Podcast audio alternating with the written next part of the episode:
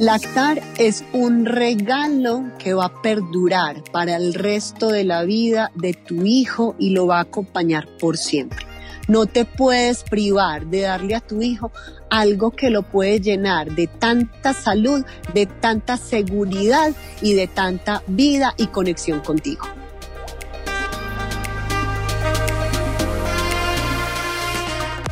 Hola, soy Tatiana Velázquez cada semana dirigimos nuestras luces y toda la atención hacia una latina que con su inteligencia, talento y servicio está elevando nuestra comunidad y pavimentando el camino para las que venimos detrás. Ellas son innovadoras, empresarias, científicas, celebridades, pero sobre todo heroínas del día a día.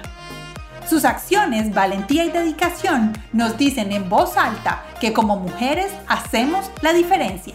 Y hoy pueden ser tus mentoras. Bienvenidas a Latinas Mastermind. Hola a todos, ¿cómo están? Bienvenidos a este nuevo episodio de Latinas Mastermind. Espero que todos estén teniendo una fantástica semana. En el episodio de esta semana vamos a hablar con la doctora Carolina Gómez. Muchos de ustedes la conocen como mi pediatra Caro Gómez. La doctora Carolina es una abanderada sobre el tema de la lactancia. Y hoy nos trae mucha información que yo de verdad no sabía y que es bien valiosa para saber cómo podemos prepararnos para la lactancia, por qué es que es buena, por qué es buena para la madre, por qué es buena para los hijos, cuál es el papel del padre dentro de la lactancia, cuáles son los mitos más reconocidos y la doctora Carolina nos lo resolvió el día de hoy y también nos dio mucha información referente a qué es lo que pasa en tu organismo cuando estás lactando y esa conexión entre mamá y bebé que es tan importante. Espero que puedan compartir este episodio del día de hoy con esa persona que conocen, que saben que esta información va a ser valiosa para ellos. Solo tienen que copiar y pegar el link que tienen en esa plataforma donde nos estás escuchando. Puedes compartir ese link por redes sociales, por mensaje de texto, por WhatsApp, bueno, infinitas formas para que ustedes puedan compartir el podcast con esas personas que les gustan y además es la mejor manera de apoyarnos a nosotros y de apoyar a la doctora Carolina, que es nuestra invitada del día de hoy. Recuerden suscribirse a nuestro podcast en la plataforma en la que nos estás escuchando Pueden suscribirse o seguirnos para que ustedes puedan recibir un mensaje cada vez que nosotros tenemos un episodio nuevo que son los lunes y los miércoles. Recuerden ir a nuestra página web www.latinasmastermind.com y ahí se suscriben como oyentes para poder recibir la información valiosa que cada semana nos dejan nuestras invitadas aquí en Latinas Mastermind. Y sin más preámbulos, los dejamos con la doctora Carolina Gómez. Entonces, hoy está con nosotros la doctora Carolina Gómez. ¿Cómo estás? Hola Tati, ¿cómo estás? Muchas gracias por la invitación. Me encanta ser parte de tu podcast. lo estuve explorando, maravilloso como todo el papel y el protagonismo que le das a la mujer. Y claro, acá acabamos de realizar un curso que nos llenó de vida, nos llenó de, donde por cierto fue el primer curso donde fuimos solo mujeres, que tuvo algo también especial. Eh, bastante lindo. Muchas gracias por la invitación que me haces. No, estoy feliz de que puedas compartir todos esos conocimientos con nosotras. Doctora Carolina, vamos a empezar con algo que yo siempre digo que es lo más fácil, pero hay veces se complica y es ¿quién eres tú? Cuéntanos a todo el mundo quién eres tú. Bueno, mi nombre es Carolina Gómez López de Mesa. Yo soy nacida en la ciudad de Medellín, vivo en Río Negro, Antioquia, con mi familia. Soy mamá de dos hermosos hijos, Jerónimo y Pedro, de siete y cuatro años. Eh, soy esposa de un esposo maravilloso. Eh, lo más importante en mi vida es mi familia, mis padres, mis hermanas, mis hijos y mi esposo. Soy pediatra, soy pediatra de la Universidad de Antioquia, médica de la Universidad Pontificia Bolivariana.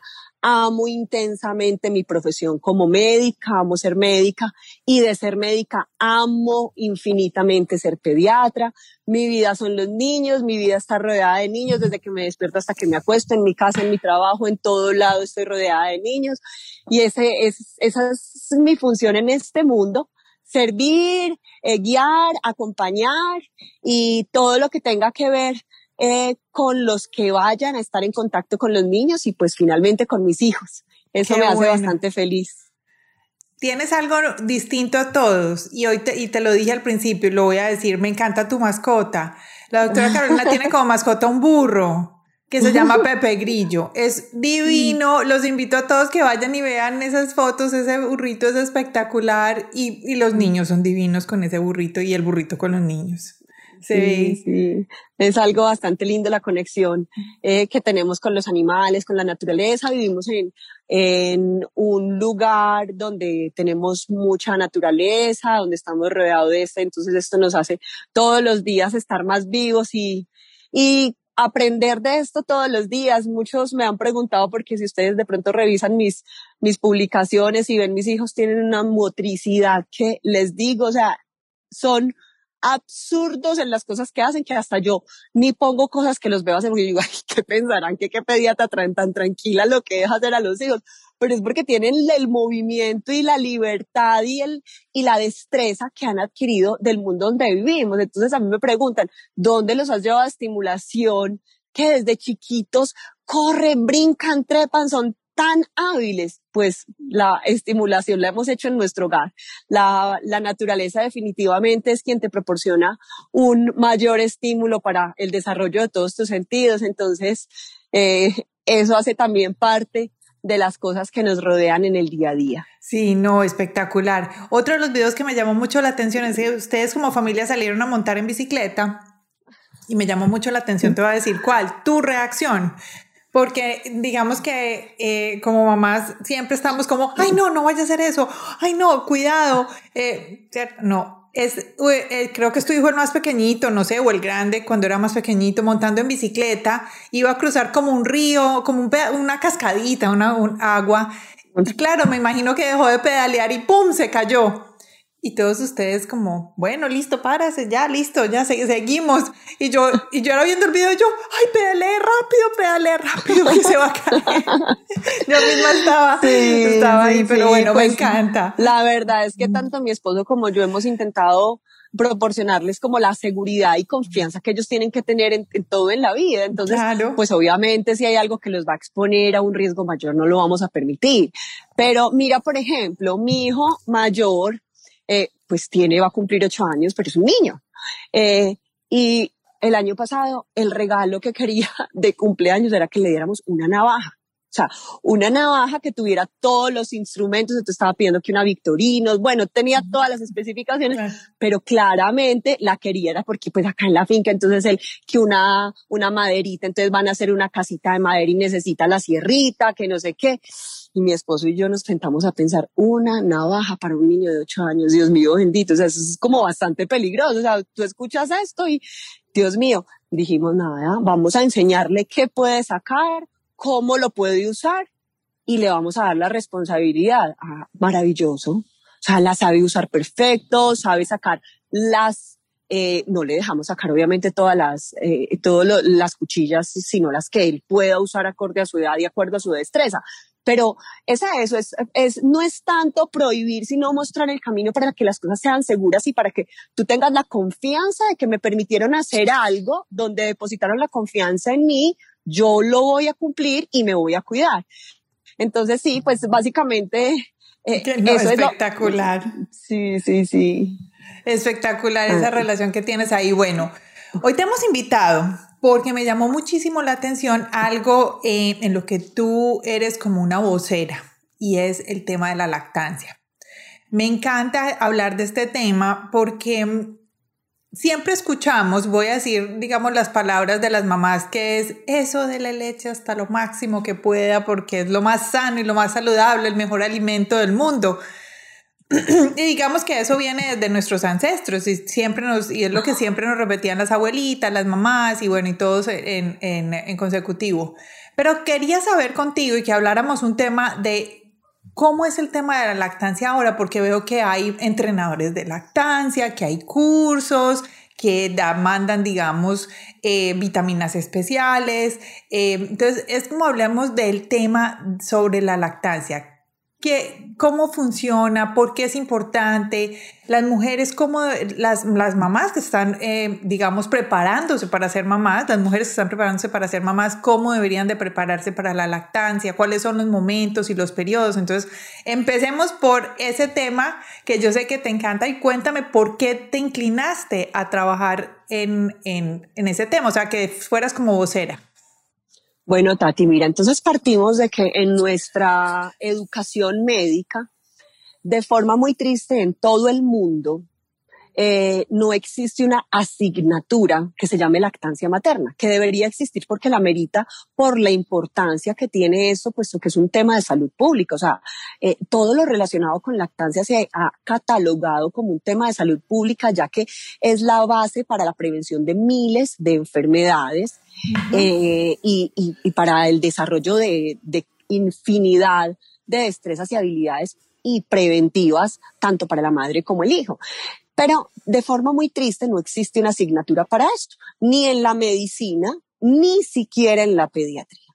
En muchos en mucho, en muchas eh, pensum de, de carreras relacionadas con la salud infantil, enfermería, pediatría, ginecología, apenas en los últimos años lo están introduciendo como materia, pero siempre hemos visto la lactancia materna como unas propiedades fisiológicas donde sabemos la composición, los beneficios, o sea, donde tenemos esto, pero lo tenemos, eh, sí, como algo, como el mejor alimento, pero se pasa probablemente no más de ahí, de conocer eso, pero es que el significado y la profundidad que tiene la lactancia amerita que tengamos un conocimiento supremamente amplio para eso, quienes nos relacionamos con madres y niños, porque finalmente somos nosotros quienes vamos a dar el apoyo a todo esto.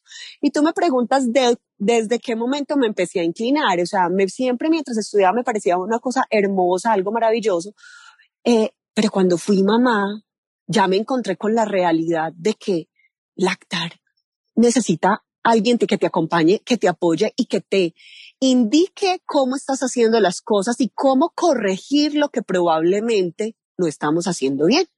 Dentro de los mamíferos, los únicos que requerimos apoyo para esto somos los humanos. Si tú miras en todas las especies, un perro, un perrito nace, se pega inmediatamente las teticas de su mamá. Un potranco, un delfín, o sea, todos los mamíferos lo hacen de forma natural, pero no los humanos no siempre lo hacemos, porque sí existen quienes lo logran, son muy pocos, sin ningún apoyo, pero sí lo logran. Y esto eh, también favorecido por ciertas estrategias que hemos tratado como de implementar para que se logre eso de forma más natural. Entonces yo con mi primer lactancia sentí serias dificultades que realmente me, me pusieron como a, a, pensar, Dios mío, o sea, yo he leído mucho de esto y estoy teniendo dificultades para amamantarme a mi hijo. Me duele demasiado, eh, mi hijo está perdiendo peso y yo me sentía frustrada con esto. Entonces, eh, todo partió como de ese momento que yo lo viví y dije, bueno, si esto soy yo que tengo todo el conocimiento, que sé que es el mejor alimento, que, que conozco algo de la técnica, ¿cómo este, estará pasando las miles de madres del mundo que probablemente no tienen conocimiento sobre nada de esto. Entonces en ese momento me empecé a inclinar por esto, a estudiar más, a, a entrenarme, a formarme en todo esto. Bueno, luego vino mi segunda maternidad con Pedro, fue un poco más sencillo el comienzo y ese comienzo tiene una explicación, es que siempre una segunda lactancia va a ser más exitosa porque ya existe pues una práctica previa, pero también fisiopatológicamente existe algo que es eh, que los receptores de la prolactina ya se estimularon previamente, entonces ya va a haber una mayor facilidad para que se logre esa lactancia. Entonces, con esta segunda lactancia todo fue maravilloso, lo que al principio comenzar la primera no fue tan sencillo y logramos una lactancia más allá del tiempo que culturalmente se ve como bien visto, porque es que ese es otro tema del que a mí me gustaría que de pronto tocáramos y es que les parece a la sociedad en general que lactar a un niño grande es como una vulgaridad, es algo que está feo, que está y que te cuestionan, te cuestionan tanto, inclusive eh, yo lacté a Pedro hasta los tres años y medio larguitos y tenía muchas personas que me cuestionaban, incluso del mismo equipo de salud, me decían, ¿qué estás haciendo? Entonces uno dice, eh, esto, esto impacta y las mamás que lo quieren hacer y lo están haciendo también muchas veces no están recibiendo el apoyo de nosotros como personal de salud que muchas veces los estamos cuestionando para que, para que esto a veces a ellas les haga frenar el continuar con una lactancia exitosa. Entonces de ahí partió pues como todo mi encuentro con la lactancia materna, toda esta experiencia que ha sido maravillosa y definitivamente el, el mensaje inicial que yo le doy a todas las madres que yo creo que ante el mundo se sabe que no existe mejor, eso no existe duda, no existe duda que no existe mejor alimento que este, pero sí se debe buscar una preparación inicial. Las madres que llegan preparadas, que tienen, que buscan información, que empiezan a documentarse, que empiezan a entrenarse, logran mejores lactancias que quienes no lo hacen. Entonces ese es como un mensaje inicial que les doy, prepararse para esto. Eso me gustó que empezaras con ese tema porque aquí tengo escrito los mitos. Digamos que en, en mi punto, em, yo voy a, escribir los mitos que yo conozco, digamos, entonces vamos a hablar de esos. ¿Cómo podemos identificar, o sea, em, cuáles son los beneficios de la lactancia para los niños primero y después para la madre? Bueno, mira, entonces no terminaríamos este podcast si tratáramos de numerar nunca, o sea, porque es que todos los días científicamente se demostrarían, se demuestran y se demostrarán probablemente muchos más beneficios relacionados con la lactancia materna. Todo parte de ese vínculo emocional que existe con el hijo y la madre, lo que llamamos la diada, cuando se logra esa lactancia materna, es un vínculo que perdura para el resto de la vida. Y y así lo llamamos, el regalo que tú le das a tu hijo para toda la vida, porque inmunológicamente le estás pasando una serie de anticuerpos, de nutrientes que van a darte protección contra cantidad de enfermedades tanto a corto como a largo plazo. A corto plazo las enfermedades infecciosas, las diarreas, las infecciones respiratorias agudas.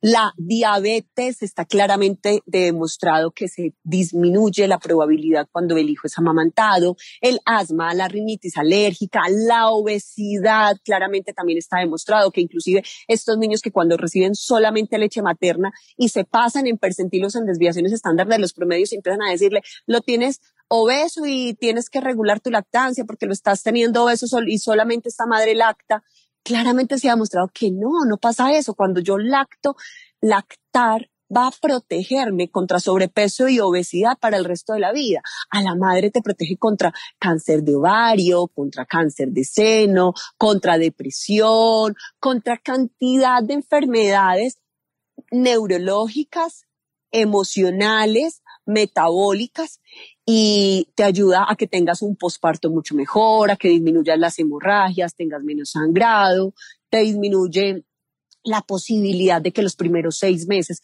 si estás lactando, puedas espaciar eh, tus, tus gestaciones. O sea, tienes, tiene infinidad de beneficios que todos los días, ahorita estamos hablando de COVID, se ha demostrado que madres con COVID que están amamantando por su leche materna están transmitiendo anticuerpos para infectarse contra el COVID. Entonces es una de las recomendaciones que tenemos es que una madre, porque eso sale muchísimo la duda de que si las madres que están infectadas pueden continuar su lactancia materna, la deberían continuar con todas las medidas de prevención para que desde la forma respiratoria y por contacto no transmitas la enfermedad a tu hijo, pero que por tu leche materna estés transmitiendo toda esa serie de anticuerpos que van a ayudar a tu hijo a que tenga una protección mayor contra el coronavirus. Entonces, créeme, Tati, que son infinidad de beneficios los que tenemos con la lactancia materna, que que argumentan todos los días por qué es el mejor alimento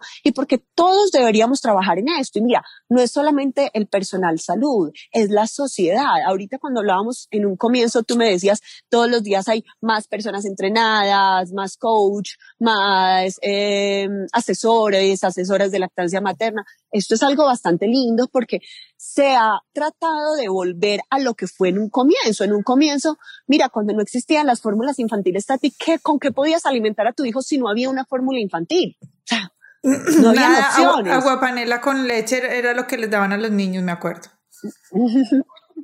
Entonces, mira, eso, eso, eso se transformó. Una vez salieron las fórmulas infantiles, donde también aparentemente daban un estatus y las madres se sentían orgullosas porque daban esta o, esta otra leche e invertían cantidad de dinero en la salud de sus hijos. Pero hoy por hoy se está tratando de que se vuelva a que lo natural es lactar, lo normal es lactar. Pero es que estamos en una sociedad donde una madre se tapa para amamantar porque le da pena. ¿Qué le dice? ¿Qué le van a decir si está en un restaurante? Es que si, si ese es el alimento de su hijo, un hijo va a amamantarse donde se tenga que amamantar. Si en una iglesia pidió amamantarse, no pasa nada que se amamante, eso no es un pecado, eso no es algo malo, es el alimento de tu hijo. Entonces es no solo nosotros como personal de salud, es la sociedad que apoye esto, las políticas gubernamentales, estas pobres madres con, con eh, licencias de maternidad tan cortas, finalmente terminan sacrificando su lactancia materna. Hay países donde las licencias de maternidad se van el primer año de vida. Eso sería maravilloso que se lograra cumplir en todo el mundo, pero en las gran mayorías de países latinoamericanos estamos hablando de unas, unas licencias muy cortas, tres, cuatro meses. O sea, estamos dejando a medias ese inicio de la lactancia y llegas al trabajo y en tu jornada laboral no tienes el tiempo porque estás sobrecargada de trabajo o no tienes el lugar porque dices, es que, es que acá todo es abierto, yo no tengo un lugar donde me pueda sentar a, a recogerme la leche. Entonces son, son compromisos desde todos los ejes que debemos velar por la salud de los niños. Entonces, es, es nuestro llamado de atención a que si sabemos que esto es lo mejor para todos nuestros hijos que van a ser el futuro de nuestra sociedad, que necesitamos personas más inteligentes, está claramente demostrado la lactancia materna con un mayor coeficiente intelectual. O sea, si necesitamos, o sea, es que, Tati, por eso te digo, son miles y miles y miles de beneficios que tiene lactar a tu hijo. ¿Cuáles crees que son esos beneficios que la gente no conoce y que tú dices, miren, es tan, es tan clave que tú conozcas este beneficio. O sea, porque me imagino que tú, debes de tener em, pacientes que llegan a tu, a tu eh, consultorio y te dicen, es que no estoy muy segura si quiero, eh, si quiero alimentar a mi bebé. Sí, pero mira, ¿sabes qué, Tati? Que ya eso casi no llega. O sea, la gran, sí, eso es muy lindo, eso es muy lindo porque como hay tanta información, gracias a Dios, sobre que los múltiples, múltiples beneficios que tiene la lactancia, todas las madres, la gran mayoría de las madres quieren lactar. Muchas no lo quieren hacer directo al pecho. Eso sí lo estamos viendo.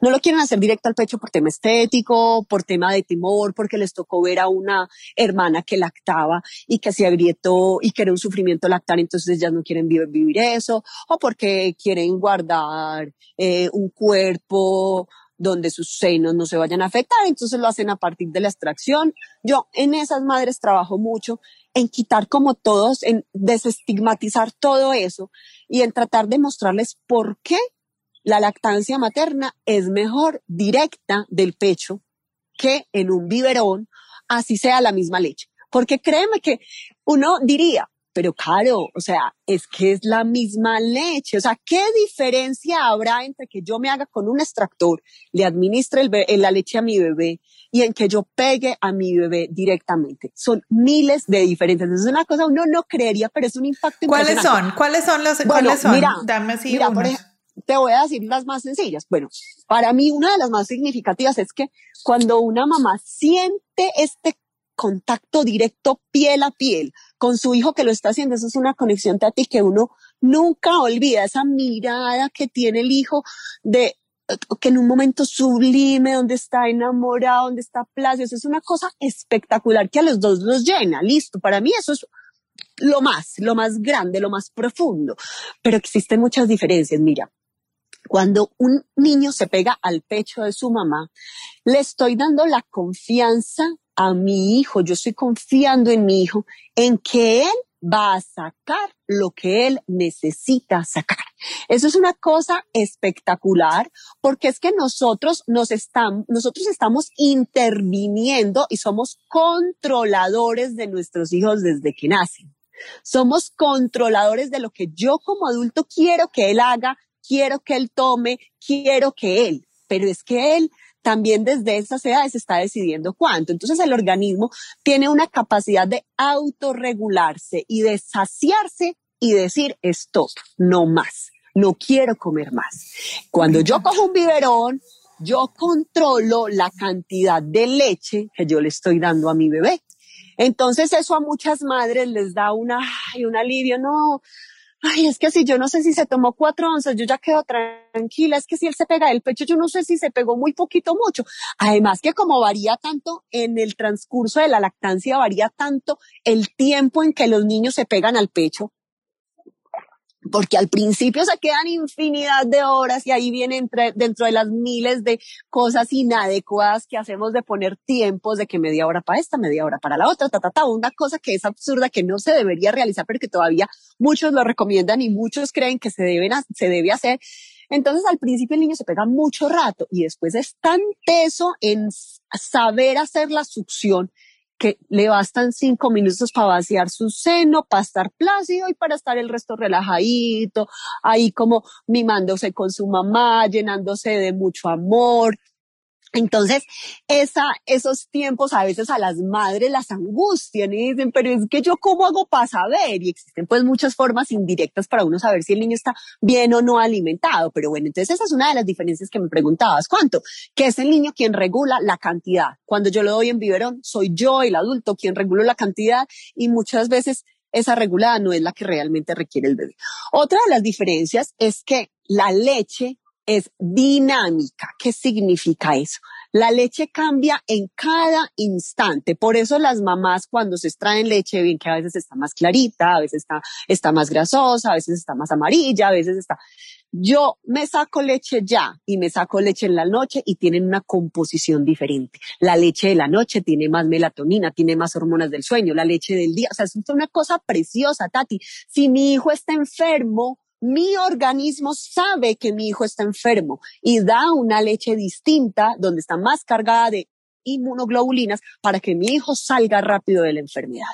Si yo estoy en un clima donde hay mucho calor y el niño necesita más hidratación, mi leche se fabrica distinta y tiene una porción mayor de agua para hidratar a mi hijo que cuando estoy en otro clima. O sea, esto es una cosa perfecta, es una magia, es algo absolutamente hermoso que si todos conociéramos, nos enamoraríamos todos los días más de esto y diríamos, es que lactar es lo más lindo que hay y debería prepararme y buscar y asesorarme y acompañarme para poder lograr lactar. Acabas de decirlo y es prepararse. ¿Cómo una mamá se prepara para lactar? Bueno, mira, entonces lo primero es con una buena información. Con una buena información parte de que ojalá todas las madres en gestación hicieran una primera consulta con su pediatra. Eso se llama la consulta prenatal por pediatría. Es una consulta bastante importante que muchas madres no saben que existe, donde la hacemos terminando esa gestación de la madre y le explicamos todo lo que viene en el momento posterior el bebé nazca y todo lo que viene entre todas las cosas que vienen, hacemos un énfasis fundamental en lo que es el tema de la lactancia materna. Entonces, si las madres saben cuál es la forma del agarre adecuado del pecho, ¿Por qué es esa importancia, Tati? Hay una cosa que es fundamental que marca la lactancia y son esos cinco primeros minutos de vida. Eso se claramente está demostrado y esa primera hora se llama la hora de oro en lactancia. Eso está demostrado científicamente. Si todas las madres conocieran eso, Tati, conocieran eso, lograrían, no como cuando ya llegan a muchas veces donde uno, cuando llevan dos, tres semanas de de haber nacido su bebé han tenido todas las dificultades del mundo, están agotadas, agotadas, todo el mundo ha opinado sobre su lactancia, están emocionalmente llevadas, con los pezones absolutamente agriegados, o sea, a buscar la información. Créeme que es distinto. Si yo me anticipo, eso se llama las guías anticipatorias, a tener la información antes de ella, a saber que es que listo, mi bebé nace, pero es que yo no tengo que estar chorreando leche, como muchas veces le dicen a uno, y ya te está saliendo leche y uno todavía en gestación. No, o sea, es que ese, pero como muchas madres pueden empezar a gotear antes de eso, también puede pasar. No tiene que haber empezado a salir leche antes de que nazca tu bebé. Una vez hay ese desprendimiento de esa placenta, empiezan a liberarse en el organismo de la madre, madre una serie de reacciones químicas y hormonales, donde hace que se liberen fundamentalmente dos hormonas que son la prolactina y la oxitocina, para que empiece la producción de la leche materna. Entonces, cuando un bebé nace, uno de, las, de los mensajes grandes que le debe decir a la mamá es habla con tu ginecólogo y dile que tú quieres hacer ese contacto piel a piel inmediato. Cuando un niño nace, un niño nace y está conectado a través de su cordón umbilical a la placenta de la madre. El niño nace y no inmediatamente no sale la placenta. La placenta queda todavía conectada al útero y empieza a desprenderse lentamente, lentamente, lentamente, lentamente, hasta que se termina de desprender. Pero entonces en ese momento está el niño afuera, la placenta aún pegada al útero de la madre y ese cordón umbilical todavía cuando uno lo toca está palpitando porque está pasando todavía flujo de sangre de la madre a ese bebé. Cuando se nace, se hace algo que se llama es el pinzamiento del cordón umbilical. Este pinzamiento del cordón umbilical en épocas anteriores se hacía inmediatamente, nacía el bebé.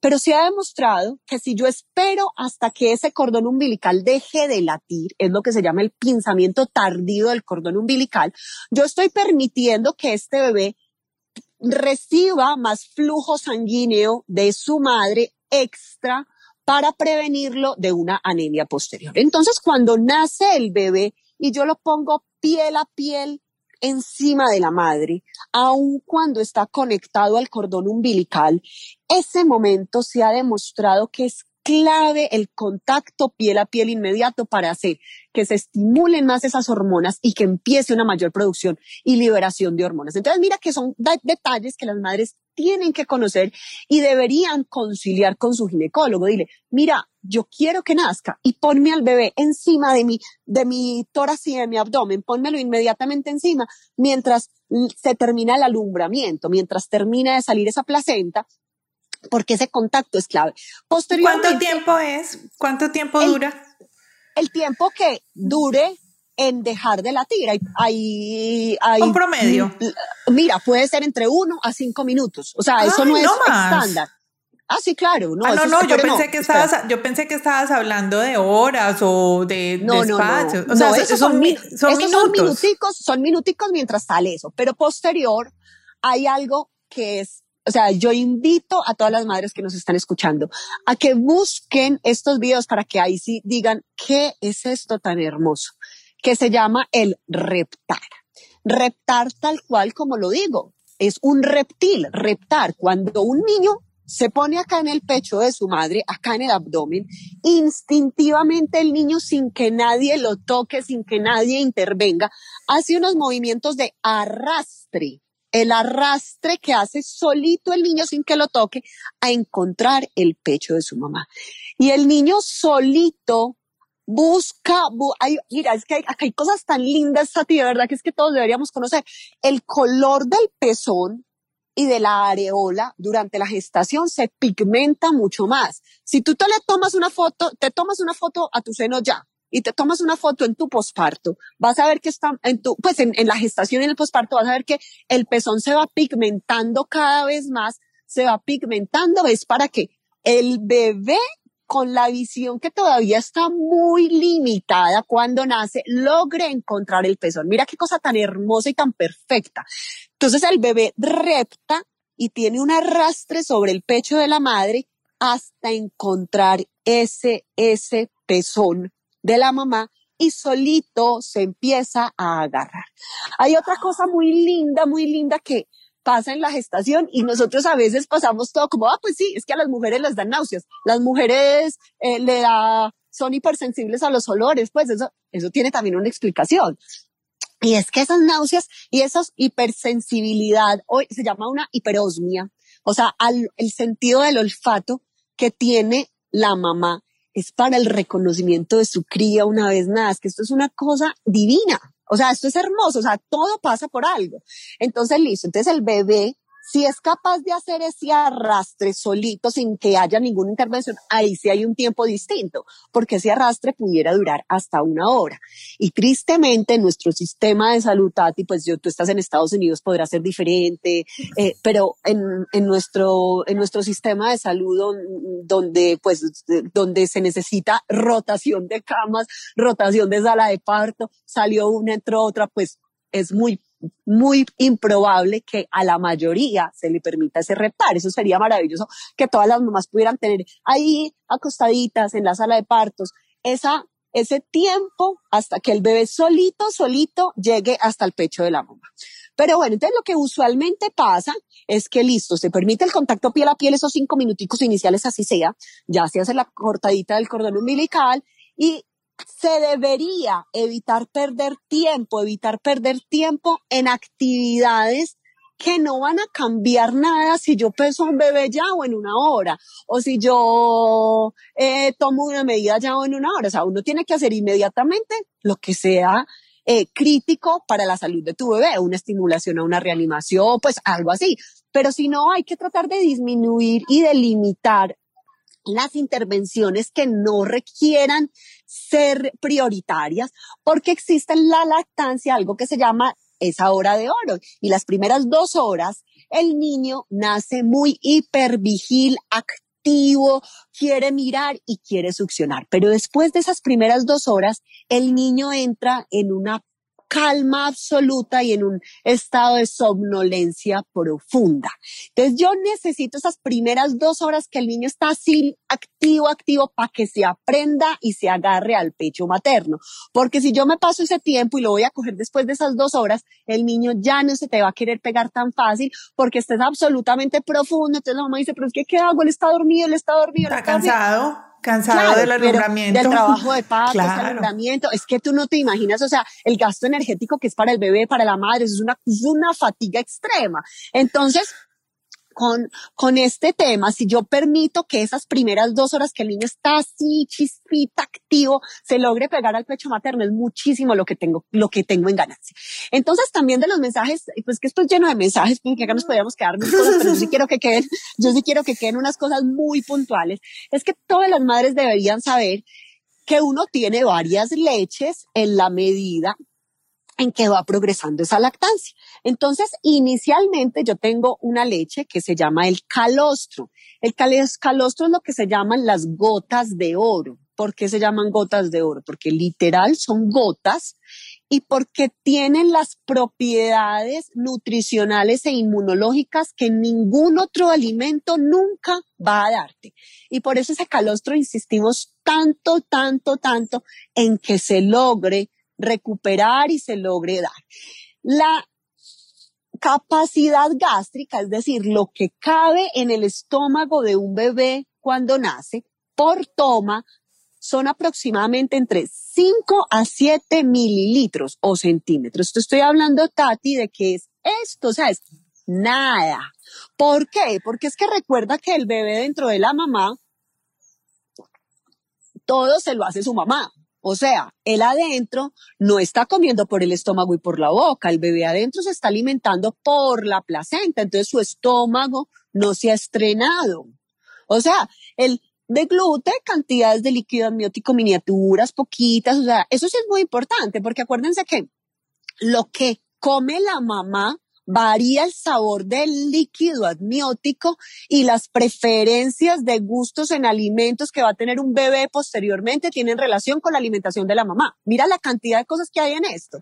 Entonces, el bebé va deglutiendo cantidades chiquiticas, pero el bebé nunca se ha pegado una comida grande porque él se alimenta por, por el cordoncito, por la sangre, todo lo que le pasa a su mamá. Entonces, cuando el bebé nace, nace en las paredes del estómago, prácticamente adosaditas. Es una cosa chiquitica. Hay unas fotos muy lindas que muestran, de acuerdo a los días, cómo relacionan el tamaño de a qué se asemejaría el tamaño del estómago de un bebé.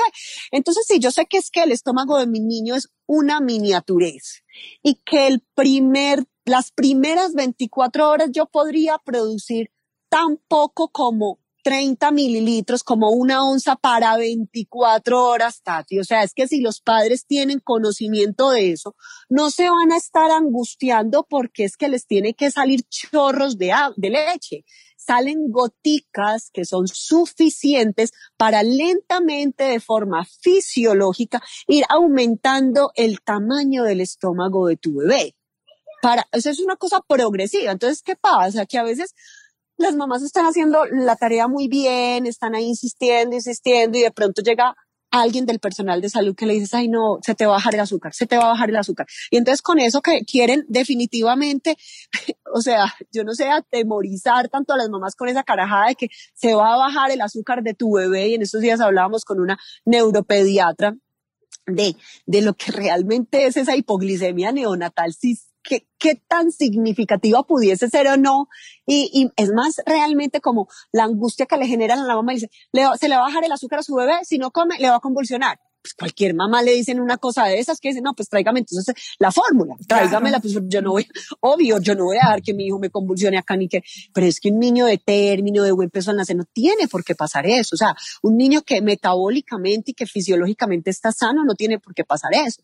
Entonces, si son goticas de leche, yo tengo que saber que eso es lo que necesita mi bebé y que voy a estimular a que sea esos primeros dos horitas para que salga, para que se produzca, para que se produzca, para que se estimulen esos receptores que te mencionaba ahorita de prolactina, para que haya una mayor producción de leche. Listo.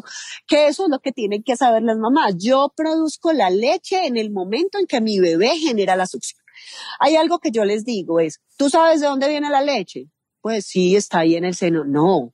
Recuerden que la leche es algo es que esto es una cosa preciosa, es una transformación de la sangre a través de estas hormonas en leche. A ti se te acaba la, sangre, no, pues cómo me va a acabar la sangre a mí. Entonces tú vas a tener siempre leche. ¿Qué tenemos que hacer? Es buscar las estrategias para que puedas estimular la producción de leche. Buscar las estrategias para que tengas un buen agarre al seno tu bebé y tengan un buen agarre para que no te lastime, para que produzcas de la forma como debes producir y para que se haga un, algo que sea de placer, porque uno finalmente lo que busca es que ambos disfruten esto y muchas mamás, mientras lo logran, sufren demasiado y abandonan la lactancia materna. Yo les digo, hay que perseverar, hay que corregir, pero hay que perseverar que sí vas a ser capaz de lactar. ¿Cuáles son las estrategias que debemos de, que las mamás deberían de aplicar? O cuáles son, bueno, me imagino que son diferentes para todos, pero cuáles son algunas de esas estrategias donde tú dices, miren, esto casi todas deberían de aplicar estas. Bueno, mira, eh, primero, un contacto piel a piel temprano. Segundo, un inicio de la lactancia materna activo en esas primeras horas de nacido. Tercero, un buen agarre desde el principio al seno materno. Y el buen agarre pues hay miles de técnicas, hay miles de, de, formas de hacerlo, eh, posiciones son muchas, eh, pero si el bebé se logra agarrar de la forma correcta, vamos a evitar que la mamá vaya a sentir, vaya a llegar a una serie de eventos que se van sumando, sumando y van a hacer que termine esa lactancia. Yo pienso que la clave está además de la posición que vamos a buscar posteriormente, cuál es en la que nos sentimos más cómodos en que el agarre sea adecuado. Y en que el agarre sea adecuado debemos recordar que el seno lo debemos coger en forma de C, no en forma de pinza, como vemos que normalmente muchas madres lo cogen, lo cogen acá bloqueando como tijeras y esta tijera bloquea conductos y hace que pueda limitar la salida de leche. Segundo, recordar que si yo hago que el peso no me entre completamente hacia el frente, sino ligeramente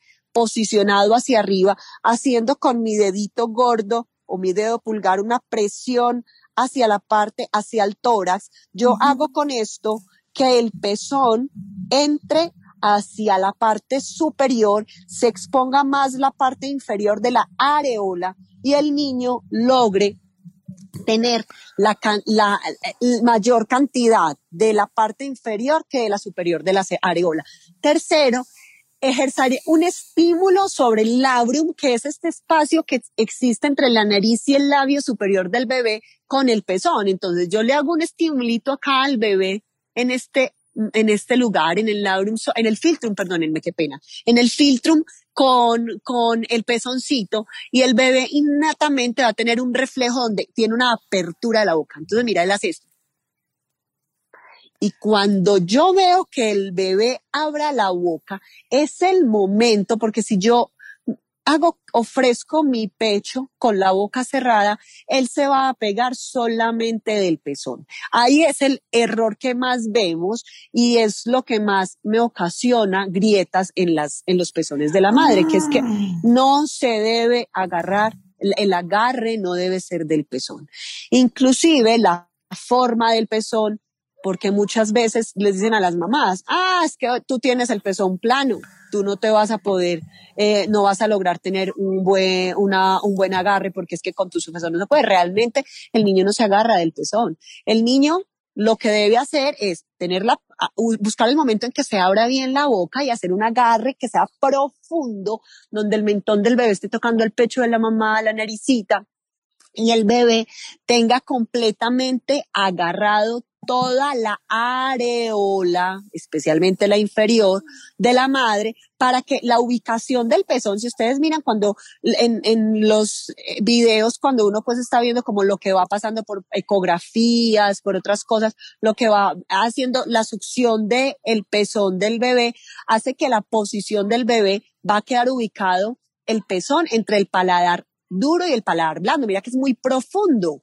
El pezón llega hasta allá, él se estira demasiado porque tiene una capacidad de flexibilidad, de elasticidad increíble por las fibras de las que está hecha el pezón y el bebé debe estar agarrado a la areola. Yo pienso que si se logra este agarre, es un punto gigante para que el resto de cosas la mamá sea capaz de superarla, porque es que esto viene en una serie de situaciones donde vamos a ver que pues estamos hablando de una bajada de la leche o subida de la leche, como le dicen en otros países. En Europa hablan es de subida de la leche. Nosotros acá en Colombia, yo creo que la mayoría de Latinoamérica hablamos es de bajada de la leche. Eh, la bajada de la leche es después de que pasó esa lechita, ese calostrico que eran goticas y viene una leche que se llama una leche de transición para posteriormente convertirse en una leche madura. En esa leche, en esos días donde ya más o menos las 72 horas, que ya cambia esa leche de calostro a la leche de transición, súbitamente la mamá se siente que literal se le inflaron y se le dematizaron y se le llenaron los senos y empiezan a tocarse y se empiezan a sentir como unos grumitos, unas bolitas. Y si esto se asocia con que de pronto la mamá tuvo mucha carga de líquidos en la, en el trabajo de parto, entonces los senos están absolutamente llenos. Entonces, ir corrigiendo y haciendo eh, conocer qué pasa en cada uno de esos momentos. Y por ejemplo, entonces ahí en esa bajada de la leche, y cuando están muy edematizados los senos, muy edematizados, hay que conocer que existe un masajito que se llama la presión inversa suavizante, que se hace sobre el pezoncito para lograr desplazar los líquidos que están ahí alrededor del pezón hacia la parte posterior, se le logre volver a reactivar la forma al pezón y el bebé pueda tener un agarre mucho mayor. Entonces es, por eso les digo, hay que prepararse, hay que informarse. Si la mamá sabe qué va a pasar previamente en cada uno de esos momentos, ella los va a estar viviendo y va a decir, bueno, mira, esto que me está pasando, yo ya sabía que era normal y no es que se me está acabando la leche o no que esté, es que esté teniendo esto o acá debo tener mucha precaución porque entonces tengo una sobreproducción, entonces no puedo dejar que me dé una mastitis, entonces tengo que estar pilosa que mi bebé se esté pegando, entonces el bebé ya cambió el color del popó, ya no es oscuro como el meconio, sino que está más amarillito, entonces ya eso me está indicando de que ya estoy bajando. Bueno, entonces por eso, por eso la tarea se llama informarse informarse y conectarse tempranamente con la primera cita con el pediatra. Y esa primera cita debería ser idealmente las primeras 72 horas de vida del bebé para uno lograr corregir a tiempo eh, esas situaciones que pueden estar afectando posteriormente la lactancia materna.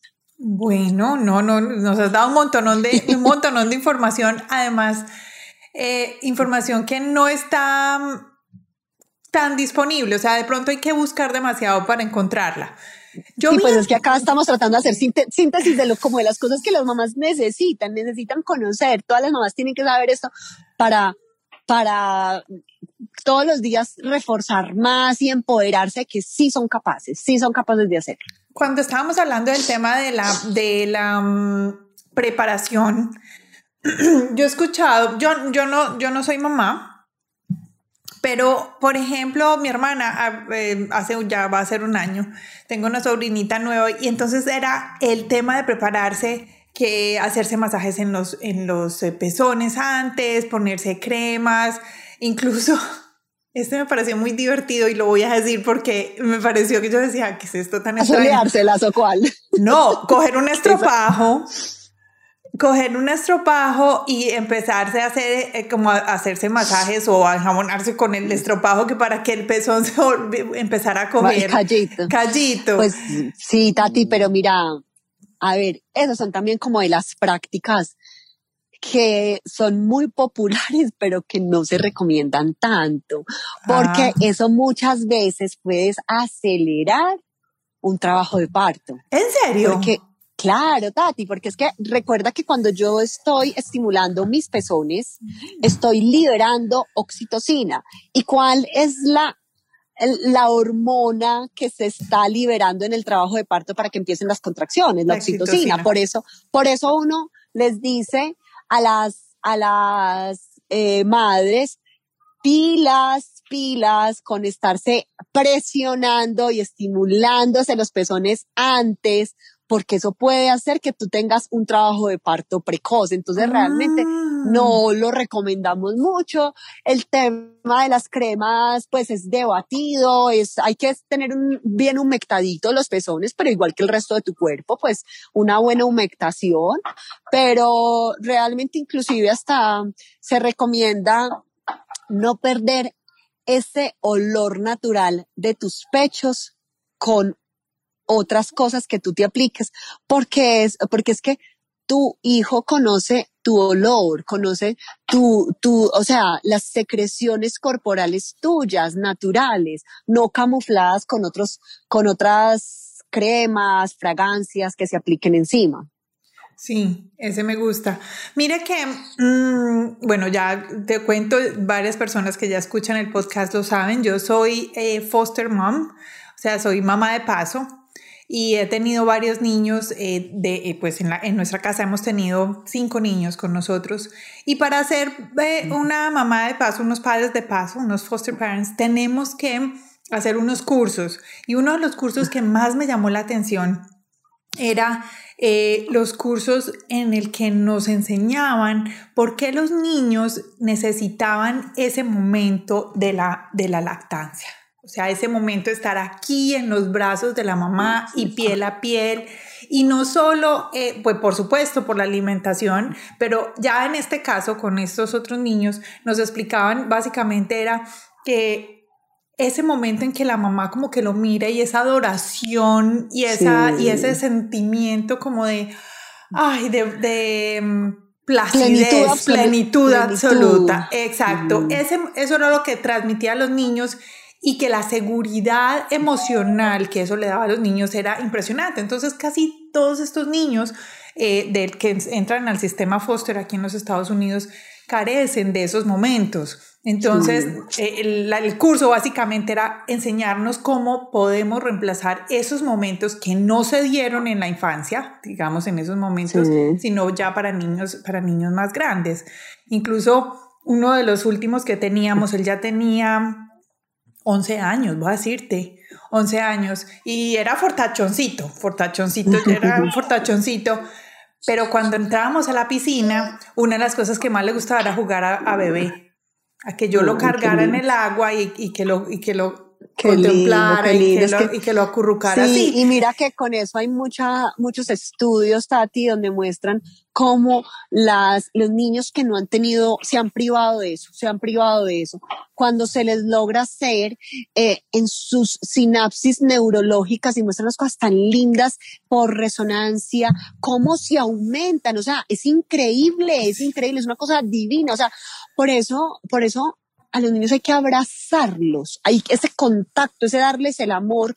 Uno dice, es que hay papás muy fríos. No, hay que dar amor, hay que expresar, hay que demostrarles ese amor a nuestros niños porque eso los está protegiendo, les está creando ser seres autónomos. No, es que él tiene que ser independiente desde chiquito. No, la independencia se la está generando con esto, con la protección que él está sintiendo de ti, con ese abrazo, con ese contacto que está teniendo. Y neurológicamente se ha demostrado cómo incrementan las uniones neurológicas con solamente actos como eso. Es una cosa, y por eso lo que tú me decías ahorita de que qué diferencia hay entre dar en un biberón y dar directo al pecho. Demasiada.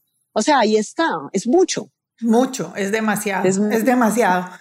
Vamos a terminar, pero no te voy a dejar ir sin algo que vi en tu, en tu cuenta y es los tres momentos en cuando en la lactancia como que decae la producción o que tienen como tres, tres instantes en los que las mamás se preocupan. ¿Sabes de qué te estoy hablando? Sí, mira, esos son crisis de lactancia o brotes de crecimiento. Y realmente, Tati, no son tres, pueden ser muchos, muchos, muchos. Ah, Sino que hay tres, ah, o sea, hay tres críticos y especialmente el del tercer mes, ¿sí?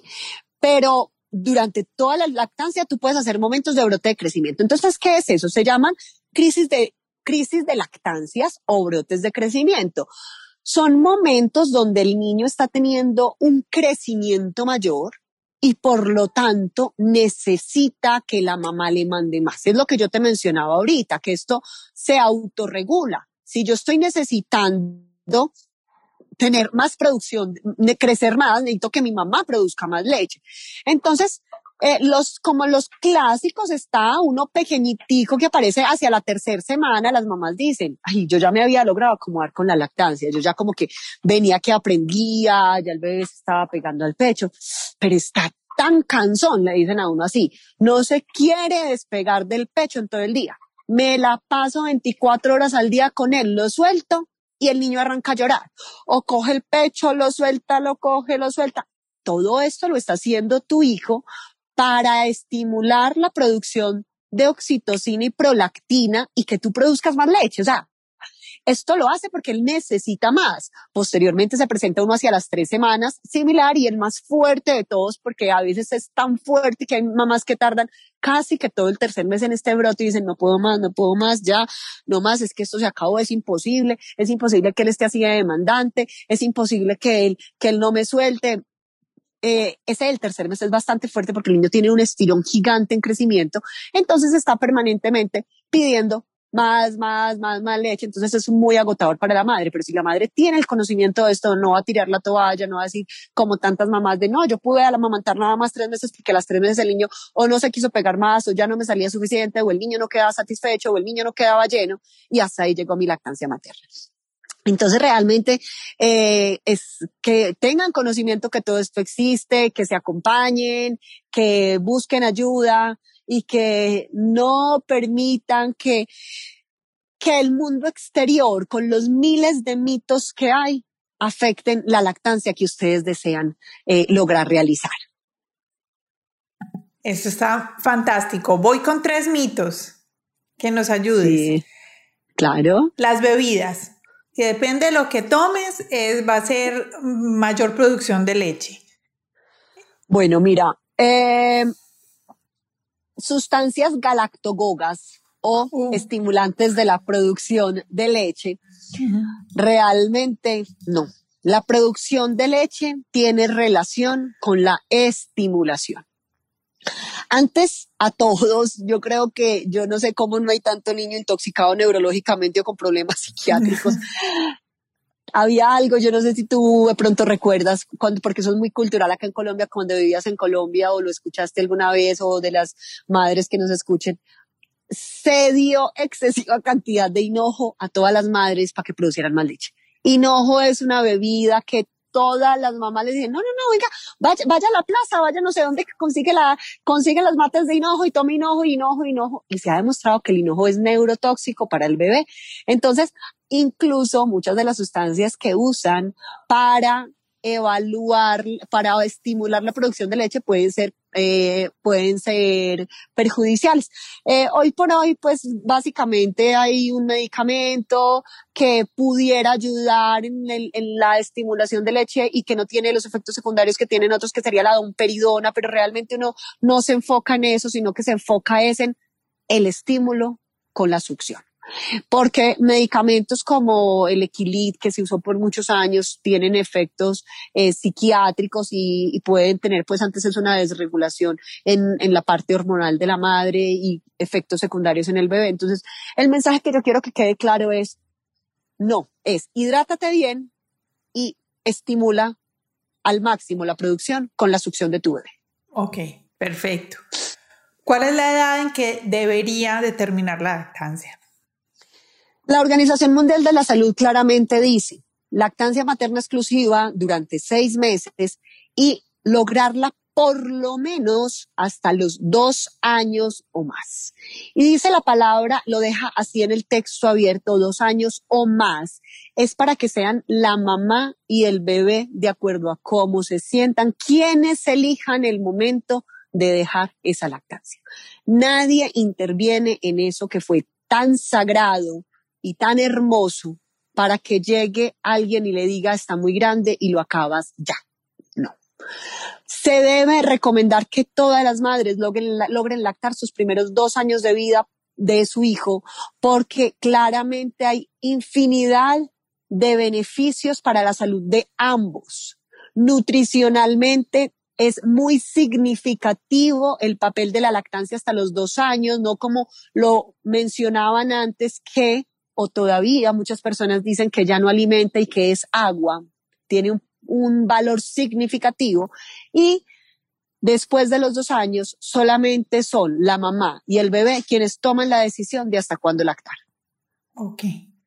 No existe un, no existe un número. No, existe. un número, pero... No, existe, no existe. Perfecto. Eh, lactar, otro de los mitos que escucho es, lactar te ayuda a bajar el peso del embarazo.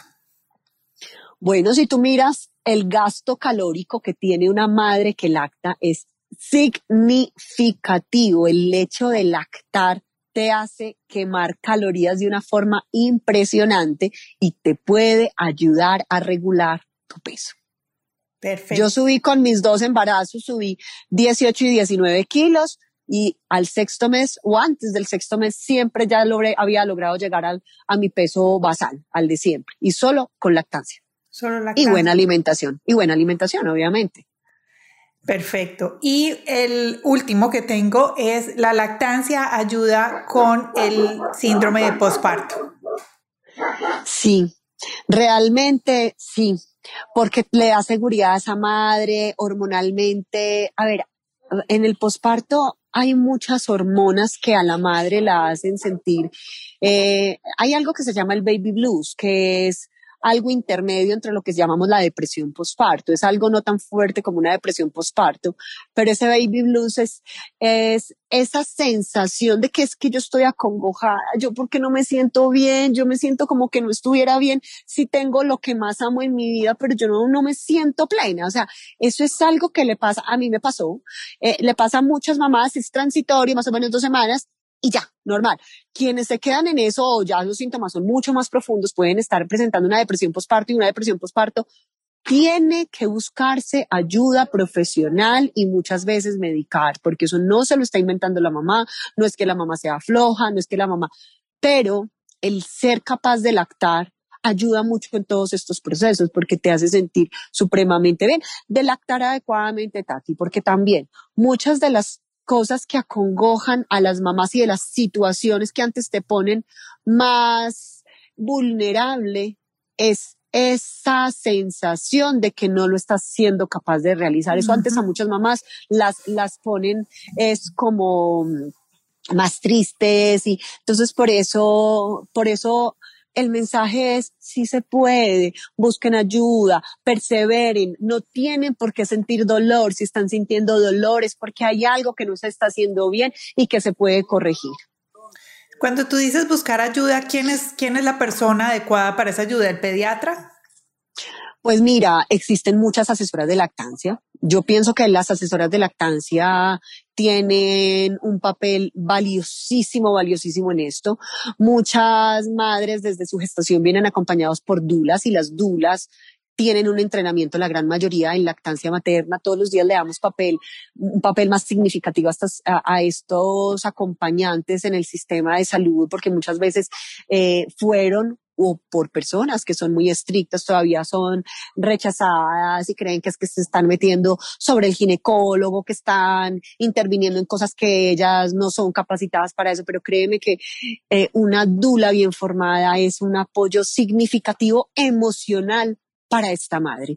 Y emocional es que tiene un papel donde la acompaña en, en todo esto, en su gestación, en su trabajo de parto, en su posparto y en su lactancia. Entonces, buscar el acompañamiento de tu dula, si tienes y quieres eh, estar en un acompañamiento por esta, eh, buscar el acompañamiento de una asesora de lactancia materna, buscar el acompañamiento de tu pediatra y puedes empezar a informarte porque eh, existimos pediatras que acompañamos un poco más en lactancia que otros, sin decir que no es que sea mejor uno u otro, pues porque finalmente todos somos formados para acompañar en lactancia. Todos los pediatras tenemos la obligación de explicarle y acompañar a la madre en que la lactancia es el mejor alimento, pero muchas veces no todos tienen la habilidad para hacerlo. Entonces, pues hoy por hoy eh, tú sabes que ah, ya de nosotros conoce la vida entera el mundo muchas veces porque porque por el referido, porque por la red social, porque mí me atendió este, porque me fue bien con este, porque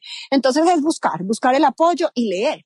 Leer de Liga de la Leche. La Liga de la Leche tiene una página preciosa, yo se las recomiendo en la página, es una organización mundial de madres que acompañan a madres, madres que han lactado, que acompañan a madres de forma gratuita. Existen grupos de apoyo de lactancia materna gratuitos que ahorita se están haciendo online para la mamá que quiera acceder. Está en la mayoría de países de toda Latinoamérica. Argentina tiene, Ecuador tiene, Perú tiene, Bolivia tiene, Colombia tiene. Eh, eh, o sea, hay, hay que buscar el lugar adecuado. Entonces, en la página de la Liga de la Leche están la mayoría de mitos, la mayoría de preguntas, la mayoría de respuestas a esas preguntas que tienen las madres, asesorarse también para tantas cosas que les dicen, ay, es que las pobres madres que lactan, qué pecado, terminan siendo unas sacrificadas, no se pueden tomar ni una acetaminofén porque eso le hace algo para la lactancia, se tienen que aguantar un dolor, se tienen que aguantar. Entonces, finalmente, existen páginas y yo siempre a mis madres que lactan les digo, vas a consultar todo en esta página que es www.e rayalactancia.org. Esa es una página europea creada por el doctor José María Paricio, donde aparecen toda la compatibilidad de alimentos, medicamentos, pinturas de cabello y whatever, todo lo que tú quieras con la lactancia materna. Entonces, eso te lo va a poner en bajo riesgo, sin riesgo, bajo riesgo, alto riesgo. O sea, te lo estadifica en cuatro categorías de riesgo y tú en las dos iniciales que son de bajo riesgo lo puedes usar. Entonces, todas las dudas que tengas antes de que digas, no, voy a tener que suspender la lactancia una semana mientras me tomo este antibiótico. ¿Qué tal suspender lactancia una semana? Estás arriesgando a que tu lactancia materna se acabe. Entonces, eh, conocer todas estas cositas puede ayudar bastante a estas madres que están lactando y que desean lactar. Bueno, esto está demasiado interesante voy a serte muy sincera, no creí que, que, o sea, no creí que el tema fuera tan lleno de información tan valiosa, tan valiosa. Sí, eso es exagerado. ¿Cuál es el papel del papá? Ah, no, todo. En la lactancia. O sea, es vital. Es vital y por eso hablamos de familias lactantes, de paternidad lactante. El padre tiene un papel increíble, increíble en esto y es el apoyo emocional para esta mamá. Es que esta mamá se sienta tranquila, no se sienta juzgada, no se le genere más ansiedad, que el papá te apoye, te acompañe, te ayude en esos momentos donde tú puedas descansar, tengas, tenga el bebé, lo arrulle, lo abrace, tú te puedas dar una ducha relajante. O sea, el papá, el papel tiene, el papá tiene un papel impresionante y acá cuando me visitan estos, estas primeras familias, yo les enseño al a los papás cómo le van a ayudar con el agarre mientras una mamá es capaz, porque uno al principio es manía, uno necesita como 20 manos, una para el bebé, otra para la cabeza, otra para entonces, entonces el papá ahí les enseña, les ayuda a coger el pechito, o sea, no, el papá tiene un papel, pero protagónico en esto, absoluto. Entonces, todos invitados a que también escuchen este, este podcast y que también entren a las páginas que nos está recomendando la doctora Carolina. Doctora Carolina, no te voy a dejar ir sin que me digas, piensa que estás en este momento en un auditorio donde te están escuchando un montón de mujeres que están embarazadas y están dudando en lactar, ¿qué les dirías? Lactar es un regalo que va a perdurar para el resto de la vida de tu hijo y lo va a acompañar por siempre. No te puedes privar de darle a tu hijo algo que lo puede llenar de tanta salud, de tanta seguridad y de tanta vida y conexión contigo. Perfecto. Ya con eso quedamos. Más, con, más que convencidas. Doctora Carolina, ¿cómo te podemos apoyar? ¿Dónde te encontramos? Bueno, yo estoy en el municipio de Río Negro, Antioquia. Eh, acá me encuentro laborando como pediatra en el servicio de consulta externa de pediatría. Estoy también apoyando a las madres del Hospital San Vicente Fundación en el área de consulta externa. Me pueden buscar en mis redes sociales donde están todas las direcciones y teléfonos de donde me pueden buscar, como mi pediatra Caro Gómez, Facebook, Instagram y YouTube mi pediatra Caro Gómez. Así, bueno, vamos a buscarla a, la doctora Carolina en estas páginas, vamos a seguirla y vamos a compartir esta información tan valiosa con las personas que creamos que lo necesitan. Porque siempre cuando estamos escuchando algo, siempre decimos, ay, esta persona debería de escuchar esto. Entonces vamos a compartir esa información. Doctora Carolina, algo que se nos haya quedado que digas, uy, se me olvidó hablar de esto. No, yo creo que ahí dimos como un, una síntesis de las cosas más importantes que tienen que tener las mamás a la mano, recordar que las mamás deben disfrutar esto, deben comer bien, no se tienen que limitar de alimentos, que también les mencionan mucho, que si comes esto, esto le hace daño a tu bebé, recuerda que pueden comer todos los alimentos sanamente preparados que hayan para ti, no te tienes que privar de nada, disfruta, disfruta a tu hijo, busca la conexión con tu hijo desde todas las posibilidades que puedas eh, tenerlas y, y nada, anímate a lactar, que es algo maravilloso. Fantástico. Bueno, a todos ustedes muchísimas gracias por habernos acompañado el día de hoy en Latinas Mastermind. Este episodio fue un episodio, voy a decir, sorpresa para mí, porque la verdad aprendí muchísimas cosas que no, no, no conocía. Yo creo que también es por lo que te decía, no soy mamá, pero eh, son temas que todas deberíamos y todos deberíamos de saber, hombres y mujeres a la par. Doctora Carolina, muchas gracias por haber estado con nosotros. ti, me encantó. Muchas gracias a ti. Muchas, muchas gracias. Y a todos ustedes, vayan a nuestra página www.latinasmastermind.com, aquí en las notas del programa. Y si ustedes se suscriben, van a recibir eh, un resumen de este episodio. Y ahí les voy a dejar las dos páginas web que la doctora Carolina nos dejó. Eh, para que ustedes vayan y hagan sus investigaciones sobre lactancia. Espero que estén muy bien y nos escuchamos el próximo lunes en Latinas Mastermind. Doctora Carolina, chao. Ah, chao, besitos.